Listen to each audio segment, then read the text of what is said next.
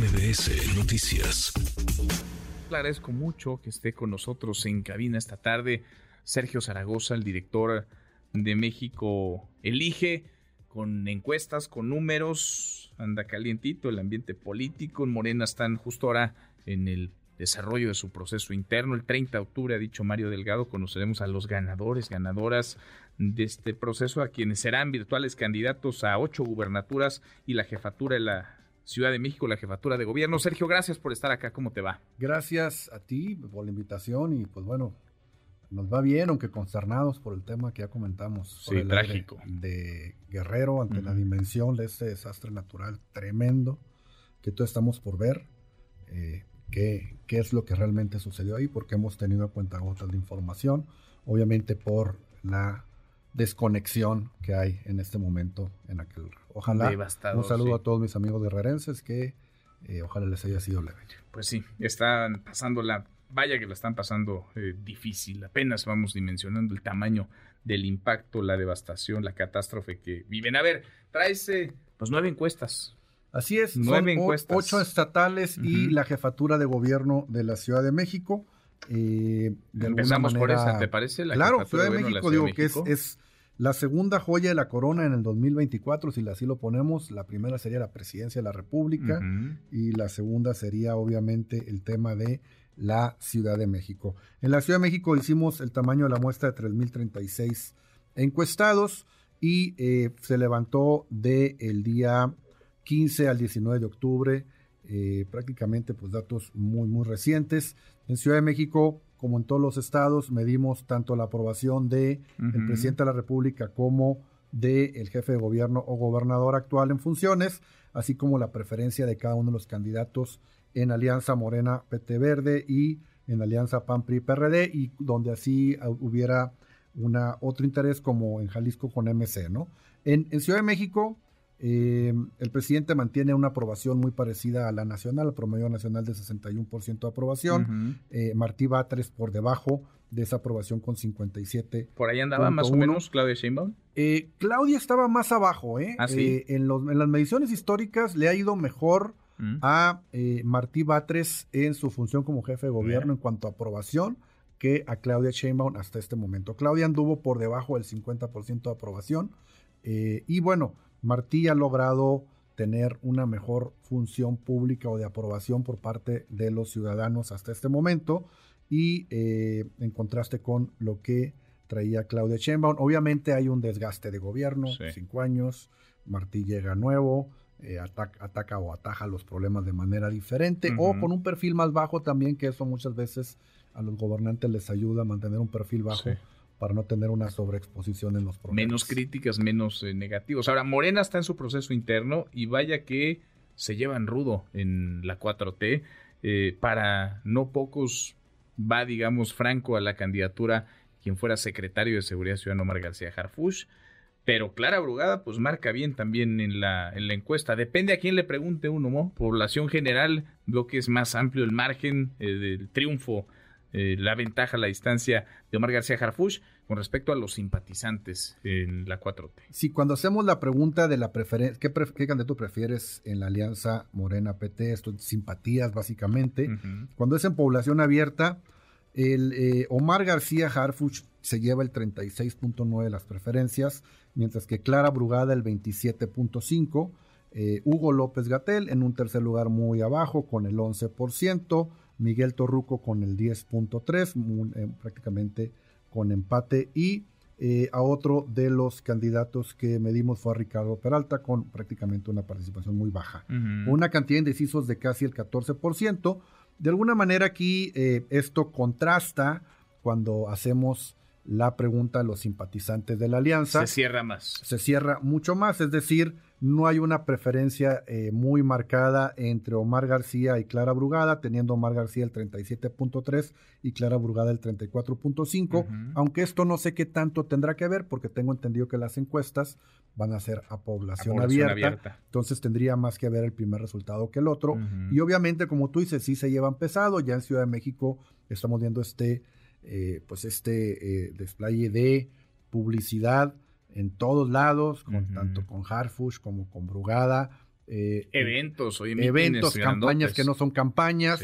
torceduras de brazo. Vimos el evento de Claudia Sheinbaum donde había de alguna manera una convocatoria y hicieron vacío. En el Estadio Azul. De, de, alguna manera en una forma de protesta ante las preferencias que se supone hoy son de Claudia Sheinbaum sobre Omar García Harfuch. Y bueno, esto es lo que de alguna forma prevemos en la preferencia de Alianza eh, Morena PT Verde. Mientras, a ver, son, digamos, van, van, fuertes, porque si revisáramos si hoy fueran las elecciones, ganaría la Alianza Morena PT Verde 51.8 a 40. Como partidos, si nos vamos la, alianza contra alianza y dejando fuera a MC de la alianza del Frente Amplio por México, estaríamos hablando de 11 11.5% de, distancia de distancia de Morena contra eh, el Frente Amplio México. Ojo, no es una gran distancia, es algo que puede ser remontable y eh, que de alguna manera tendría que en algún momento prender focos rojos porque estamos hablando de pues dos puntos porcentuales por mes que tenga que algún posible Quizá por eso se empuja, ¿no? Se impulsa como se ha impulsado y ha crecido porque además lo ha recibido bien eh, la gente, no solamente digamos el votante típico tradicional de la 4T, sino las clases medias el perfil de Omar García. Es correcto, conecta mucho, eh, tiene mucho el perfil que en algún momento ya lo, ya lo vimos en la Ciudad de México de Mancera, el ex policía o el ex encargado de seguridad pública, llegando a un trabajo eh, ahora sí de jefatura de gobierno. De nuevo, lo tiene complicado eh, Omar porque pues, el tema de su seguridad pública, la seguridad que él tiene que tener alrededor debido al atentado, eh, yo creo que estaría muy complicado una campaña. Que lo hemos visto ahora rodeado de un montón de gente y minutos, media hora, 40 minutos, 50 minutos de fotografías con las personas que no, complica un poco la logística. Eh, recordémonos que hubo un atentado en contra de su persona y que bueno, eso de alguna manera creo que en algún momento en campaña tendría su, sus asegúnes, ¿no? Y de nuevo, el tema en Morena no está, eh, pues vino, entre entre Clara Brugada y Omar García en población abierta estamos hablando de nueve puntos de distancia. Eh, también es una distancia que se podría remontar. Recordemos que también hay una cuestión de cuotas de género. Cinco de los nueve estados tendrán que tener una mujer. Entonces puede ser que Ciudad de México sea pivote para poder definir los demás estados. Interesante porque sí es un ingrediente adicional. ¿Qué hay de la alianza? ¿Qué hay del Frente Amplio? En, cuanto al Frente Amplio por México, la alianza PAN-PRI-PRD eh, que dicen que ya van a empezar ahora sí su proceso interno, no se terminan de poner de acuerdo, pero hay varias manos levantadas. Pues bueno, ahí hay varias cosas que se podrían hacer, que todavía el proceso interno no lo definen, ya sea eh, una convención de delegados de cada uno de los partidos y que de alguna manera tomen una decisión conjunta, algo así como un dedazo partidista, eh, algún tipo de proceso abierto como se vio en la presidencia en la candidatura a la presidencia de la República, donde se vayan por encuesta y o eh, juntar firmas. Es foros, debates. Foros, debates, algo que todavía no, no se ve claro cómo lo estén definiendo. Lo que sí es de que eh, el, bueno, el Frente Amplio por México tiene serios contendientes, de los cuales se midieron prácticamente a todos, y eh, podemos decir que no está cantado todavía el tema del Frente Amplio a ver, ¿qué números traes en el Frente Cuando hablamos de eh, la población abierta o población en general, eh, Santiago Taboada trae 14.5% de preferencias. Eh, Adrián Rubalcaba, que es del PRI, trae 9.8%. Lía Limón trae 7.4%. Panista, el perredista Luis Cházaro, con algo sorprendente, 7 puntos porcentuales. Le ha ido bien a Luis en, esta precandidatura. También muy abierto con su precandidatura. Le da más él al PRD de lo que el PRD le suma. Pero mucho más. En la Ciudad de México, siendo que era eh, Ciudad de México una ciudad de izquierda, progresista en el tema de partidos políticos. Recordemos que el PRD mandó en esta ciudad por mucho tiempo. Eso de alguna forma fue arrebatado por Morena en otro sentido. Y pues bueno, eh, Luis Cházaro sí le suma al PRD en esta intención y en los careos no le va mal en ese tema tampoco ya frente a frente con otro candidato de Morena. En cuanto a eh, Sandra Cuevas, también perredista, 4.2% de intención o de preferencia, y Kenia López, que desde hace tiempo ha manifestado su deseo de ir por eh, la candidatura con 2.9. Ojo, muy importante en población abierta, todavía no tienen definido un claro gallo o eh, o candidata. Está muy parejo, están muy pegados varios. Todos están muy pegados y ojo, el tema de los indecisos se sobrepone con el 54.5 que dicen que algún otro candidato o ninguno. Es decir, todavía no hay una definición, no tan cerrada como en el tema de población abierta a Morena. Es decir, todavía hace falta un poco de trabajo por parte. No, no, los conocen lo suficiente. Como o para falta de conocimiento o, o, un exceso de conocimiento que dicen e, ellos no o ese no, ¿no? Entonces habría que eh, de alguna manera entrar un poquito más a detalle. Tahuada está arriba, Santiago Tahuada, alcalde en Benito Juárez con licencia, pero están en pegados a él, Adrián Rubalcaba en segundo lugar, ¿no? el alcalde de Coajimalpa y después vendría Estamos hablando de no más de 5 o 6 puntos de diferencia entre uno y otro, que de nuevo son muy remontables, a pesar de los grandes esfuerzos publicitarios que han hecho algunos de estos precandidatos, o sea, pisar la ciudad de espectaculares, la cuestión de los informes que se fueron en grande por toda la ciudad, no solamente al distrito que gobiernan, en fin, pero de nuevo hay unos que tienen eh, papeles muy específicos como eh, presidentes municipales de su delegación. Eh, y de nuevo, insisto, el tema de Luis Cházaro, que no tiene ninguna delegación, está como eh, diputado en el, en el PRD, hoy teniendo una, un, papel preponderante. Y todo va a depender del, método, ¿no? Del proceso, del mecanismo que se den, porque si hay debates, si hay más foros, pues hay más chance de... Todo depende mucho del método y también en Ciudad de México, qué tanto se imponga el tema de Partido Acción Nacional y el control que tienen sobre delegaciones, incluso a manera local, el partido local con el TAIDE, cómo ellos podrían tomar decisiones muy específicas, eh, inclinando la balanza hacia Santiago Tahuada. Eh, claro, en, los careos, digamos, el más viable que se vería, de acuerdo a estos números que trae Sergio, que publica México Elige, el de García Jarfush, Omar García Jarfush, por la Alianza Morena PT, Partido Verde, frente a Santiago Tahuada del PAN PRI PRD, pues digamos una distancia que hoy luce cómoda, ¿no? 20 puntos prácticamente. 18.3 puntos para ser justos en ese tema entre Santiago Tabuada y Omar García. ¿Es mucho, es poco? ¿Es remontable? Pues yo creo que de nuevo las campañas todavía no empiezan, no comienzan. Eh, conocemos a Omar García como eh, un encargado de seguridad pública, no lo conocemos como candidato.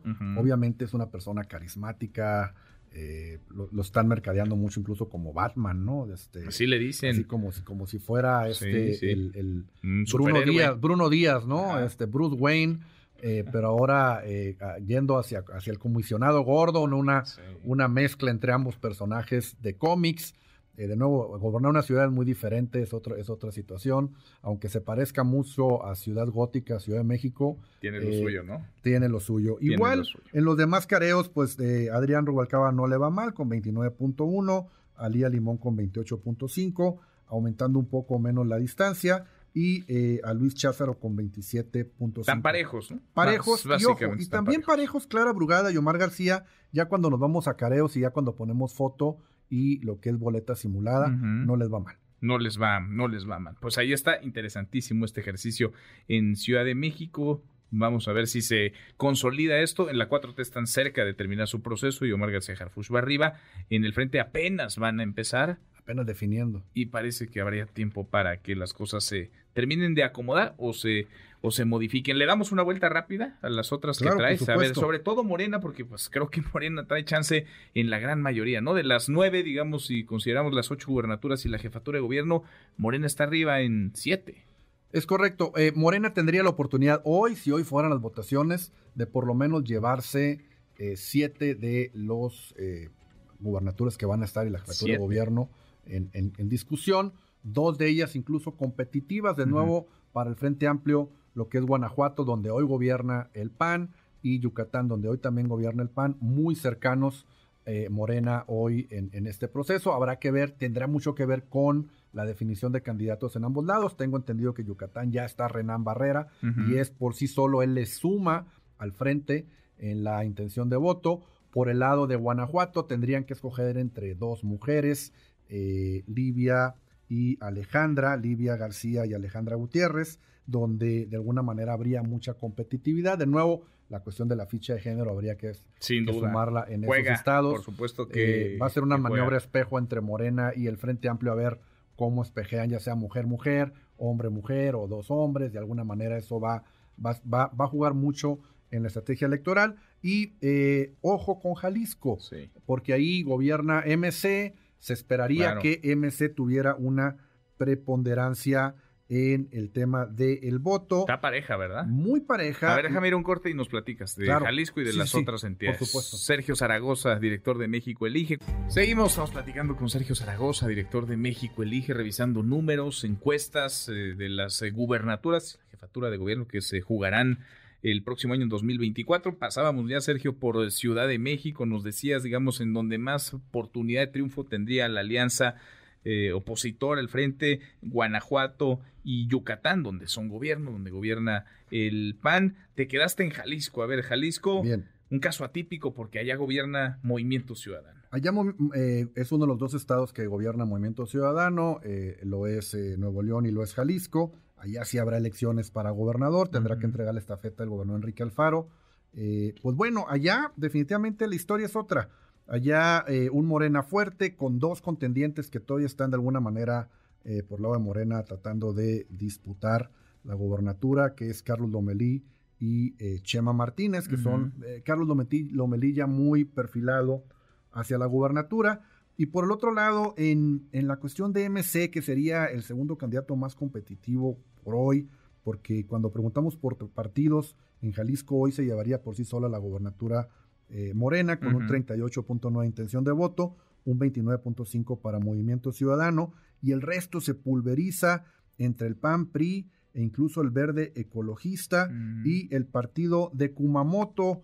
Eh, ya estando Kumamoto en la boleta electoral también le, resta muchos puntos a MC, lo cual de alguna manera pone el tema eh, competitivo. el tema ahí es de que... Está muy pareja entre Lomelí y, y Pablo Lemus muy pareja. Muy pareja. ya cuando metes a Clemente Castañal, al senador Clemente Castañal, digamos, se abre, Lomelí ganaría la gubernatura. Es correcto. Pablo Lemus es de los perfiles más competitivos dentro tanto de MC, teniendo el 71% de la simpatía de los, de los simpatizantes de MC y el 35% cuando es población abierta. Ya cuando lo ponemos en careos, se pone eh, por encima ligeramente un punto porcentual de eh, Carlos Lomelí y eh, bueno, ya cuando metemos en lugar de Lemus a, Clemente Castañeda, la distancia entre eh, Lomelí se va más arriba. Entonces, definitivamente, eh, el, perfil más competitivo es Pablo Lemus, que ojo, cuando metemos personajes como Petersen a la Alfonso Petersen a la a esta a los careos, a la priista, si fuera por sí sola Laura Aro, o a Kumamoto. La cuestión es que sí le restan bastante MC y se complica el asunto en Jalisco, lo cual llevará, creo yo, al gobernador de Jalisco a tratar de hacer algún tipo de acuerdo político pues para poder garantizar la transición hacia su propio partido. Y mira que estaba en esta indefinición, se iba o se quedaba en movimiento no seguramente está negociando eso, eso es lo que está negociando. A ver, hay otras entidades en donde parece que quien gane el proceso interno de Morena pues prácticamente se va a estar sentando en la gubernatura el 30, desde el 30 de octubre y faltarán muchos meses todavía para 2024. Es correcto, es el caso de Chiapas, el caso de Tabasco, incluso el caso de Morelos, donde está muy cantada la elección hacia eh, hacia Morena, Chiapas con 34 puntos de distancia, Morena de sus más cercanos competidores. Parejitos ahí la senadora Sacil de León y el senador Eduardo Ramírez. Muy parejo, aunque Sacil tiene eh, mayor, eh, la mayor intención de voto en este sentido, en población abierta, pero ya cuando vamos a simpatizantes muy parejo, los careos le va mejor a Ramírez que a Sacil, en cuanto ya con diferentes eh, personajes.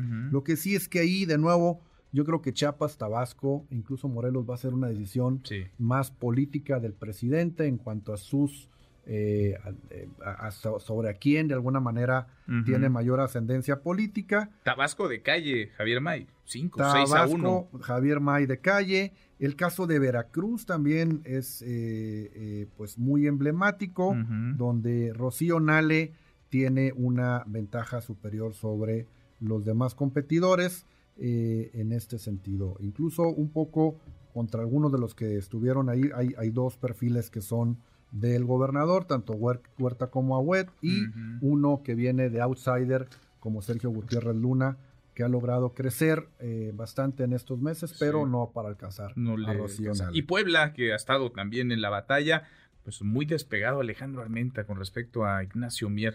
En la, en la interna, eh, definitivamente eh, el, senador con licencia Armenta le lleva una ventaja a, Mier bastante, bastante fuerte. Habrá que ver, porque tengo entendido que también políticamente ahí hay una situación de que buscan que Ignacio Mier sea el candidato por eh, Puebla. Y luego está el género. Está el tema de género también, de nuevo, que va a jugarlo ahí en Puebla. Y muy importante, eh, ya hay una definición en Puebla en cuanto a candidato por el Frente Amplio por México, donde eh, Lalo Rivera se ha despegado Marca bien. bastante de los competidores. Y ojo, cuando ya lo ponemos en competencia, Lalo Rivera sí compite contra tanto Armenta como contra eh, Nacho Mier. A ver, a Mier le gana. a Mier le ganaría. De hecho, Mier sería un candidato menos competitivo que Armenta en cuanto a careos. Sí. Y eh, con Armenta, pues se pone a siete puntos de distancia en algo que podría ser muy competitivo. Yo creo que incluso pondría a Puebla dentro de los estados competitivos para el Frente Amplio en este 2024. Sin duda, pues interesantísimas las encuestas, los números, Sergio, las comparto todas en cuenta de redes sociales, ahí están, ahí las pueden revisar, todas las que vimos son datos que vale la pena pues analizar, eh, ver con lupa. Están, por supuesto, también en México Elige. Yo te agradezco que hayas estado esta tarde. Pueden consultarlos en mexicoelige.com, donde pueden ya ver más careos y más información. Recordemos que son nueve encuestas, todas hechas por separados, que pueden ayudar mucho en eh, que la gente se vaya viendo un panorama de cómo está el país y lo que viene para el 2024. Gracias, Sergio. Muchas gracias. A ti. Muchas gracias. Redes sociales para que siga en contacto: Twitter, Facebook y TikTok. M. López San Martín.